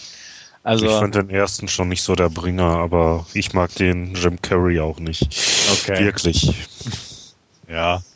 Den finde ich eigentlich ganz lustig, aber. Ja, äh, das, ich glaube, ich bin gerade, ich war mir jetzt nicht sicher, ich glaube bei Little Miss Sunshine ist er nicht auch der Papa. Richtig, richtig. Der war gut. Ich meine, ich habe den Film nicht gesehen, aber ich weiß, dass er da mitspielt. Genau, und der war gut. Also weil er da, sage ich mal, so im Ensemble spielt und äh, nicht so ganz die dominante Rolle hat und da es halt mehr um die skurrile Familie an sich geht und ähm, da kann man ihn definitiv gucken. Hm. Ja, Little Miss Sunshine kann ich auch nicht. ja. Ja, gut. Noch irgendwas dazu von eurer Seite? Nee. Nee. Gut, dann würde ich sagen, machen wir mal einen nahtlosen Anne Hathaway-mäßigen Übergang zu unserem Hauptreview heute. Und zwar haben wir uns Rachel Getting Married vorgenommen. Und zwar, ja, Kontrastprogramm zu Get Smart. Mal ein schweres, schwereres Drama, sage ich mal. Kurz zum Inhalt. Ähm, es geht um Kim, gespielt von eben Anne Hathaway. Ähm, sie wird frisch aus Rehab entlassen, also aus einer Drogenentzugsklinik, hätte ich fast gesagt. Denn vor einigen Monaten oder vor einiger Zeit hatte sie äh, ein schwerwiegendes Drogenproblem. Und zwar unter Drogeneinfluss hat sie auch einen Autounfall verursacht, ähm, bei dem ihr jüngerer Bruder ums Leben kam, um den sie sich da während dieser Zeit gekümmert hat. Ähm, es ist eine recht, beziehungsweise eine, eine sehr innige Familienbande bis dato gewesen. Ähm, man kriegt im Laufe des Films raus, dass die Ehe der Eltern dadurch auch zerbrach. Ähm, wie gesagt, das kleinste Kind starb. Ähm, King, äh, Kim ging in Rehab und ihre Schwester Rachel, gespielt von Rosemary DeWitt, hat aber ja, ein gutes Leben geführt, beziehungsweise klar, vernarbt äh, seelisch dadurch, durch den Verlust des, äh, des Bruders und äh, durchs Zerbröseln der Familie dadurch auch. Aber sie hat den Mann ihres Lebens kennengelernt und den möchte sie heiraten und so kommt auch der Titel zustande, Rachel Getting Married. Ähm, an dem Tag kommt Kim auch aus Rehab raus, wird zur Familie gefahren und ähm, kommt da auch unmittelbar erst wieder in Kontakt mit der Familie, nachdem das alles passiert ist und sie die Therapie be begonnen und auch durchgeführt hat. Ähm, während dieser Tage, äh, die auf diese Hochzeit zusteuern und auch die ganzen Hochzeitsvorbereitungen durchgeführt werden, besucht sie beispielsweise auch ein Treffen der anonymen Alkoholiker oder Drogensüchtigen, wie auch immer, lernt dabei auch äh, jemanden kennen, den Trauzeugen des, äh, beziehungsweise dem Bridesman, ja, ich weiß es nicht, der, der, wie nennt man das bei Männern? Trauzeuge? First Man, ja. oder? First Man, genau, den First Man des Bräutigams. Best Man, oder? Best, Best Man. Oder Best Man, ja. stimmt. Ja. Auf jeden Fall ist er auch halt ein Recovering Addict und äh, ja, die, die lernen sich dann kennen und äh, beginnen auch so eine mehr oder weniger flüchtige Affäre. Aber worum es in dem Film einfach geht, ist einfach, es treffen sich zwei Familien, die des Bräutigams und äh, die der Braut ähm, über die Perspektive von Kim wird man da reingeführt, sie als tragische Figur, die halt wirklich auch keinen Fuß in der Familie, keinen soliden Fuß mehr hat. Und ähm, zudem halt die andere Familie da auch im Spiel ist. Äh, er ist Afroamerikaner, muss man dazu auch sagen, hat eine sehr gro äh, ja, sehr vielseitige Familie. Da ist halt ein Kriegsheld, nein, Held nicht, aber ein Soldat, der im Kriegseinsatz eigentlich ist, der dabei ist. Ähm, halt dieses klassische alte, alte Großmutter ist im Spiel und wie man es eigentlich kennt in dem Sinne. Und der Film ist einfach ein Drama vor dem Hintergrund der, der Hochzeit. Es ist halt ein fröhliches Drama in Teilen, aber man merkt halt, es, es gibt sehr, sehr viele Probleme innerhalb dieser Familie, die einfach im Laufe dieser Zeit aufgearbeitet werden müssen. Viel mehr will ich zum Inhalt gar nicht sagen. Wir kommen vielleicht noch ein bisschen ins Detail gleich. Auf jeden Fall, Drehbuch hat Jenny Lumet verfasst. Das ist die Tochter von Sidney Lumet, dem Regisseur, den manche noch kennen, der inzwischen aber auch nicht mehr so aktiv ist. Und Regie hat geführt ähm, Jonathan Demme, Oscar-Preisträger. Und ihn kennt man halt als Regisseur von ähm, Schweigen der Lämmer oder Philadelphia. Ähm, auch Jonathan Demme ist es ja um ihn ein bisschen ruhiger geworden in letzter Zeit und wie gesagt, sein letzter Film ist halt dieser Rachel Getting Married. Anne Hathaway spielt die Hauptrolle, wurde vom Oscar nominiert und ja gut, so viel Trivia Facts im Voraus und jetzt beginnen wir einfach mal mit der Besprechung und Feuer frei. Na, nicht so viel Schweigen. Ja, ich, ich, ich gebe ab an Wolfgang, du darfst anfangen. Okay, ähm, okay. Ähm, ja, ich. Okay, dann fange ich mal an. Ich wusste, ähm. ich wusste nicht so recht, auf, auf was ich mich einlasse. Ähm, wir, oder Andreas, du hattest ihn, glaube ich, schon mal kurz vorgestellt in irgendeinem Podcast, wenn genau. ich da richtig. Ich hatte den in der Sneak gesehen. Genau, und ähm, hattest ihn damals ja, ohne dir jetzt vorzugreifen, ähm, auch schon gelobt und, und als sehr interessant hingestellt und von, von da an war er eigentlich immer bei mir so ein bisschen im Hinterkopf der Film. Und ja, nachdem jetzt ja kürzlich die Blu-ray ähm, endlich mal günstig geworden ist, äh, habe ich in dem Zug auch zugeschlagen, wusste aber nicht, nicht so wirklich, was mich erwartet und war dann ähm, doch sehr positiv überrascht, weil es dann doch ein sehr ähm, ja schönes Familienporträt oder ein Porträt von, von ja fast zwei Familien ist, äh, die sich da eben äh, bei dieser Hochzeit begegnen und ja eben nicht dieses heile Weltbild ist, wie man es ja ansonsten kennen wird aus, aus Filmen, sondern die wirklich halt auch, auch echte Probleme haben. Also der Stefan hat es ja gerade in der Inhaltsangabe auch angesprochen mit diesem Unfall, der dann ähm, ja die, die ganze Familie irgendwie äh, zerrüttet, will ich jetzt vielleicht nicht sagen, aber dann doch ein bisschen jeder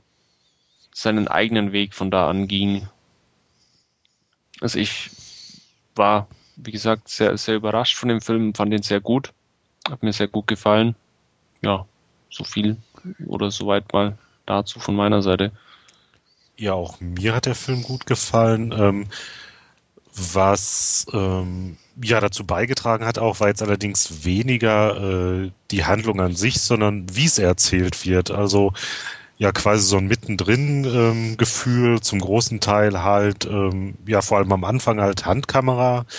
Ähm, ja, auch die Musik, die kommt halt nicht irgendwie von irgendwoher aus dem Off, sondern wird halt von den da anwesenden Musikern gespielt, ähm, was ja selbst bei den Endcredits nachher so ist. Ähm, und woran mich das Ganze jetzt auch so ein bisschen erinnert hat an einen anderen Film, um den ich schon ewig rumschlawenzel. Und zwar war das irgendwie so ein dänischer ähm, Dogma-Film, irgendwie das Fest oder so. Der muss wohl auch irgendwie so in einer äh, ähnlichen Richtung laufen. Ja, den habe ich auch noch nicht gesehen, das Fest, aber kann ich mir jetzt vorstellen. Ähm, hm. Ich habe jetzt nicht nochmal angeguckt, äh, Rachel. Also er steht auf meiner Liste, aber ich habe es irgendwie nicht geschafft, mir nochmal zu ordern. Also meine mhm. Erinnerung beruht jetzt immer noch auf der Sneak, aber es ist äh, einer der wenigen Filme, die einem auch irgendwie trotzdem so ein bisschen haften bleiben. Was für mich erstens mal ganz klar auch an Anne Hathaway liegt, die in meinen Augen wirklich ganz klasse war. Einfach ja. ähm, und auch eine der wenigen ist, die so eine Rolle für mich in, insofern spielen können. Spielen ist vielleicht zu viel gesagt, aber weil sie einfach ja, ich so, so eine natürliche Ausstrahlung hat und das fand ich eben auch in dem in dem in Rachel's äh, Rachel Getting Married einfach so so, so toll oder beeindruckend irgendwie, dass das so rüberkam. Also das war unabhängig jetzt von der Handkamera, hat sie da auch einen großen Teil hm. dazu beigetragen, meiner Meinung nach. Auch der Rest der Familie, ähm, nicht nur die Musik, also ich fand es halt zum Beispiel auch, ich, wie soll ich das sagen, irgendwo, ähm, ich habe, also ich bin kein Freund von Familienfesten oder so Hochzeiten oder ähnlichen Sachen. Ach was. Ähm, ja, völlig überraschend, ich weiß. Aber ähm, das war so, durch das, dass ich man, äh, praktisch dabei war und irgendwie aber auch verschiedene Sachen einfach immer mitbekommen hat, immer trotzdem interessant. Und ähm, man was mir halt bei oft so bei so Filmen geht, dass man sich dann eher als Voyeur vorkommt und oder halt irgendwo wirklich völlig außenstehend ist. Und das war hier eigentlich gar nicht der Fall, sondern man hat halt wirklich so das Gefühl gehabt, man ja, man läuft so zufällig gerade mit oder kommt gerade vorbei bei der Hochzeit und, und bleibt mal ein bisschen stehen und mhm. geht mal hierhin und mal dorthin. Und das fand ich einfach schon klasse. Ähm, was ich schon auch im Kino das Gefühl hatte, ist, ist ein Film, wo man auch schon ein bisschen die richtige Stimmung für braucht. Also ähm, um eben auch so auf so auf den Film ein bisschen eingehen zu können. Also das, das Gefühl hatte ich schon. Also wenn man dann, ich sag mal, auf Action steht und dann kommt so ein Film äh, oder auf Action vorbereitet, dann wird der nie funktionieren. Aber das war ganz gut bei mir. In der Sneak hat's gerade gepasst. Und ähm, ja, also ich mochte ihn sehr gern und werde ihn mir definitiv auch noch zulegen. Ich glaube, was äh, dieses ja dabei sein Gefühl irgendwo auch auch ganz stark unterstützt, ist einfach die Tatsache, dass ähm, Kims Familie trotz trotz aller Probleme ja eine unglaublich sympathische Familie und offene Familie ist. Man da hätte, hätte jetzt auch ähm, durchaus ein paar andere Sachen drin sein können oder oder ähm, Gerade wenn, wenn Rachel da diesen äh, einen, einen Schwarzen heiratet, ähm, ist ja dann doch bei der einen oder anderen Familie eher ein, ein äh, Konfliktpotenzial oder ähm, auch diese, diese, diese ja, ähm, indisch angehauchte Trauzeremonie, können wir auch vorstellen, dass da dann doch die ein oder anderen Eltern äh, lieber klassisch in Weiß das Ganze gesehen hätten und, und eher traditionell. Also von, von daher ist es einfach eine, ja, irgendwie eine ungemein offene Familie und man, man fühlt sich da irgendwie auch als Zuschauer einfach wohl, wenn man da dabei ist. Ja, also ich so Multikulti, wie man sich im positivsten ja. Sinne vorstellen kann. Genau. Also das, das Gefühl hatte ich einfach auch, so, so wie es im Idealfall sein sollte. Und das war auch das, was, was ich so das Gefühl hatte, was trotz aller Dramatik und aller Probleme diese Leichtigkeit oder auch das Angenehme oder das Sympathische und, und auch Humorvolle an dem Film einfach ausgemacht hat, dass das auch so als Kontrast ein bisschen dagegen gestellt wurde. Also egal wie scheiße es dir geht, auch so dieses familiäre ist doch immer irgendwo da und was auch gerade finde ich halt ganz extrem in dieser Badewanne-Szene irgendwie zum Tragen kommt, wo, wo es ihr halt wirklich beschissen geht und wer ist da halt trotzdem ihre Schwester, trotz Hochzeitsstress ja. und allem. Ähm, und das sind dann, wie gesagt, einfach so diese angenehmen Sachen in dem Film auch irgendwo und was ihn ein bisschen heraushebt auch von der Masse. Also dem stimme ich auch zu. Was ich auch interessant war, fand, ähm, war so ein bisschen eine kleine Rollenumkehrung im Bereich ähm, Mutter, Vater, also von den beiden. Weil normal ist irgendwie so im klassischen Sinne, die Mutter leidet am meisten irgendwie unter dem Verlust des Kindes und da war es irgendwie so, ihre Mutter, gespielt von Deborah Winger, die war sehr distanziert. Die war, äh, die wollte auch, also sie war auch die erste, die auch von der Hochzeit wieder weggefahren ist und solche Sachen. Äh, während der Vater, man merkte es, er, er war halt viel Fassade. Und in einer Szene, wo er den, den Teller des kleinen Kindes nochmal vorgesetzt bekommt, als er Geschirrspülmaschine einräumt, ist halt das ja wieder zu Vorschein gekommen. Während die Mutter ähm, da irgendwo irgendwie härter oder beziehungsweise ja irgendwie kälter mit umgegangen ist, was auch in so einer ja, dramatischen Konfrontation zwischen ähm, Kim und ihr in ihrem Haus resultiert und solche Sachen. Das fand ich schon mal interessant, so ein bisschen vom Aufbau her. Ähm, ansonsten schließe ich mich eure euren Meinung total an, definitiv. Ähm, ich wusste auch so ein bisschen aus Andreas Erzählung, auf was ich mich einlasse. Deswegen hatte ich das auch so ein bisschen immer vor mir hergeschoben, den Film. Ähm, fand das jetzt einen guten Ansatz, den zu besprechen und auch anzusehen. Und habe mir auch dementsprechend keine falschen Illusionen gemacht. Ähm, was für einen Film ich mir jetzt für die nächsten 110 Minuten oder wie lange der auch ging, angucke. Was ich ein bisschen nicht ja, negativ klingt zu hart irgendwo, aber so ein bisschen als störend oder suboptimal empfand, war irgendwie das, die Musik. Also es war mir irgendwann zu viel Musik. Weil ständig war irgendwo Musik. Er spielte immer dieser Violinspieler und dann wurde gesungen und dann war das und die am Ende oder im, im letzten Drittel gibt's halt diese ellenlangen Szenen, wo äh, der Vater oder auch sie durch dieses Hochzeitszelt läuft und halt nur die Band spielt und also das fand ich einfach äh, klar, es passte perfekt zu dieser Familie, weil die, die waren so, die sind mit Musik aufgewachsen und das Ganze wurde so drumherum gewoben. Und dann singt der Bräutigam auch noch beim Trollspur. Also äh, es war einfach für mich jetzt auf mein persönlichen Empfinden einfach ein Tick zu viel. Und ähm, das fand ich ein bisschen schade, einfach weil es mich persönlich einfach so ein bisschen ausgebremst hat in, in meinem Mögen des Films. Ähm, es, man hätte es ein bisschen, um mir dem Film recht zu machen, etwas reduzieren können.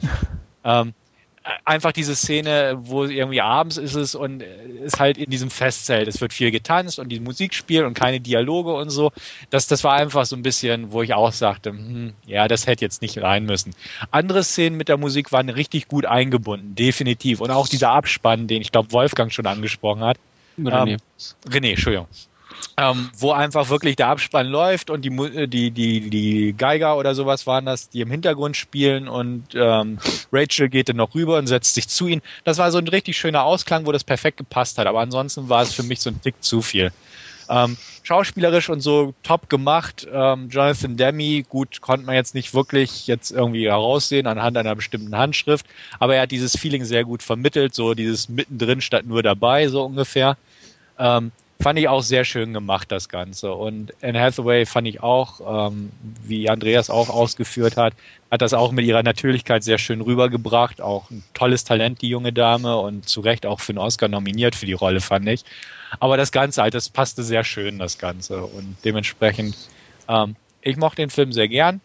Ähm, wertungstechnisch vielleicht auch wegen dieser Kleinigkeit, die ich genannt habe, ähm, kommt da aber für mich über eine 7 von 10 nicht hinaus. Also ich würde eine glatte oder eine positive Tendenz im Bereich 7 von 10 geben, aber irgendwie nicht mehr. Obwohl der Film definitiv nicht schlecht ist und auch irgendwo definitiv eine 8 von 10 wert wäre, aber irgendwie wegen diesem Musikaspekt 7 von 10 von mir. Abschließend. Ist bei mir jetzt auch schon ein bisschen her, dass ich den das letzte und bisher erste Mal auf Blu-ray gesehen habe. Ähm, ja, acht hat er auf jeden Fall, also eine starke. Ich weiß schon gar nicht mehr, ob der vielleicht nicht sogar an der neuen kratzt, weil Anne Hathaway spielt hier wirklich stark. Ich war da doch sehr überrascht von. Wobei auch in ähm, Havoc, da fand ich es eigentlich auch nicht so schwach. Aber ja, mal gucken, was da noch so kommt. Mhm. Also bei Anne Hathaway ist es wirklich so. Man merkt, sie ist echt ein tolles Talent und hat auch diese natürliche Ausstrahlung. Auch, ja, gut, Havoc fand ich auch gut, muss ich auch sagen. Aber auch so in so etwas mäßigeren Produktionen wie zum Beispiel Passengers, den wir ja auch irgendwie im Podcast schon besprochen haben. Ähm, da ragte sie einfach heraus aus irgendwie mit ihrer Art und so. Und das, das schätze ich auch an ihr. Und es ist halt nicht so dieses typische Hollywood-Püppchen irgendwo, sondern sie hat noch irgendwie so ein bisschen was ja gut, sie hat äh, das, Rehauge und, und so dieses, oh, sie ist ja hübsch und putzig, äh, aber trotzdem steckt auch was dahinter. also es ist nicht nur just another pretty face, sondern wirklich ähm, ein gutes Talent und finde ich erstaunlich, wenn man manchmal so auf äh, RTL irgendwie Sonntagabends mal in aus Versehen in plötzlich Prinzessin oder so reinseppt und auch denkt, okay, das ist also Anne Hathaway noch vor ein paar Jahren und also die hat echt eine Entwicklung hingelegt. Und äh, ja, Havoc ist halt so ihr Emanzipationsfilm irgendwo gewesen, wo sie ja auch mit, mit äh, nackten Tatsachen nicht gegeizt hat und so sich von diesem Kinder-Disney-Image distanzieren konnte. Und jetzt ist sie also wirklich auf dem Weg, eine wirklich tolle Schauspielerin zu werden. Und ich bin gespannt, wie es mit ihr weitergeht, definitiv. Ja, man kann nur hoffen, dass sie so in die Richtung auch beibehält und nicht irgendwie wieder so äh, Romantic Comedy irgendwie so abdriftet. Also ähm, ja, Passengers fand ich auch sehr interessant. Da war sie auch definitiv äh, gut anzusehen. Ich, ich, es ist auch irgendwie, sie ist ja auch eine der wenigen, die, sag ich mal, auch irgendwo äh, den blassen Teil in Hollywood etabliert. Also da gibt's ja auch nicht so viele. Äh, sie ist da schon auch irgendwie ziemlich extrem, muss man ja auch sagen, was äh, an sich ja schon raussticht und äh, gerade jetzt hier bei Rachel Getting Married natürlich auch äh, für die Rolle der ähm, Drogenabhängigen ganz gut gepasst hat. Ähm, ja, also ich bin auch definitiv bei einer 8 von 10, einer guten 8 von 10 und ähm, was ich noch äh, ergänzen wollte, ich glaube, Stefan, du hattest das während der Inhaltsangabe gesagt, dass sie da aus der Rehab entlassen wird. Ich glaube, sie wird nicht entlassen, sondern es ist sogar wirklich dieses erste Mal, dass sie überhaupt nach draußen darf, so mehr oder weniger urlaubstechnisch und deswegen okay. da auch von diesen Betreuern hingefahren wird. Und äh, stimmt, sie wird auch abgeholt ganz von genau, Ende, ganz richtig. genau. Ja, ja. Und ähm, das auch so, so eine Bewährungsprobe mehr oder weniger ist, weil sie eben das erste Mal auf ihre Familie, auf ihre Familie trifft und durch die Hochzeit es aber auch eine zusätzliche Belastung gleichzeitig ist für sie. Und ähm, allein von der Ausgangssituation natürlich ähm, schon definitiv interessant. Und ja, also mir hat er sehr gut gefallen. Ich werde mir definitiv zulegen, weil ich ihn gerne nochmal ansehen möchte in Ruhe. Und ja, da freue ich mich auf jeden Fall drauf.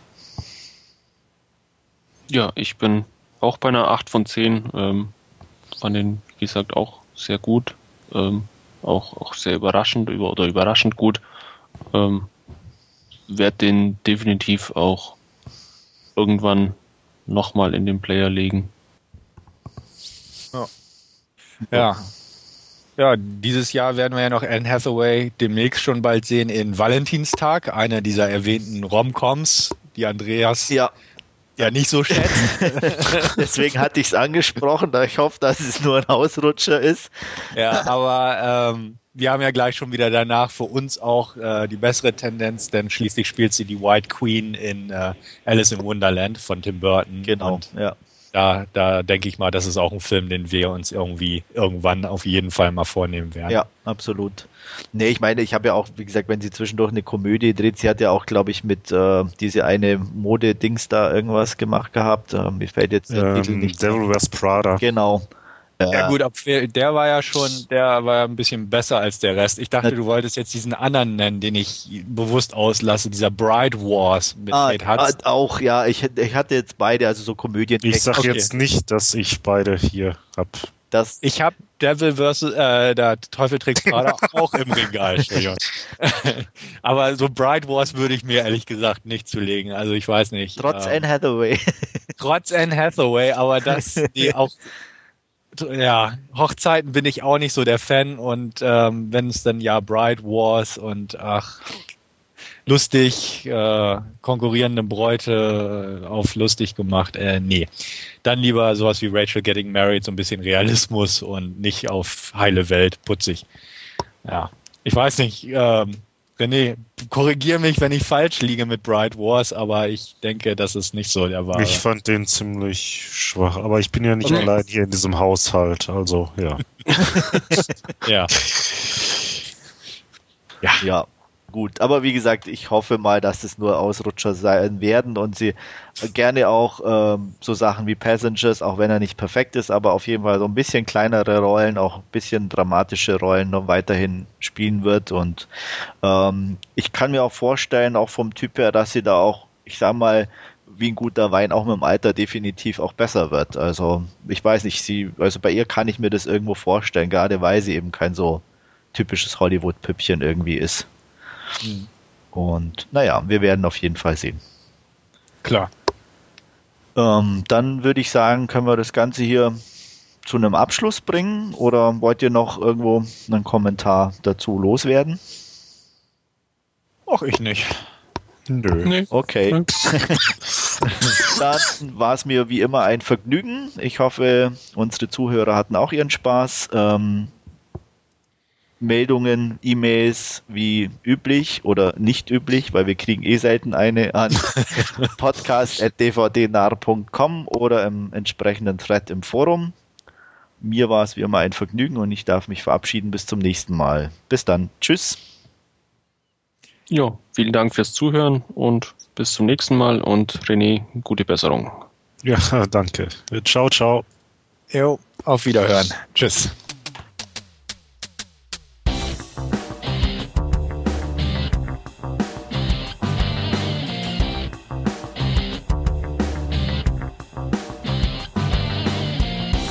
Narrentalk, der dvd-nah.com Podcast.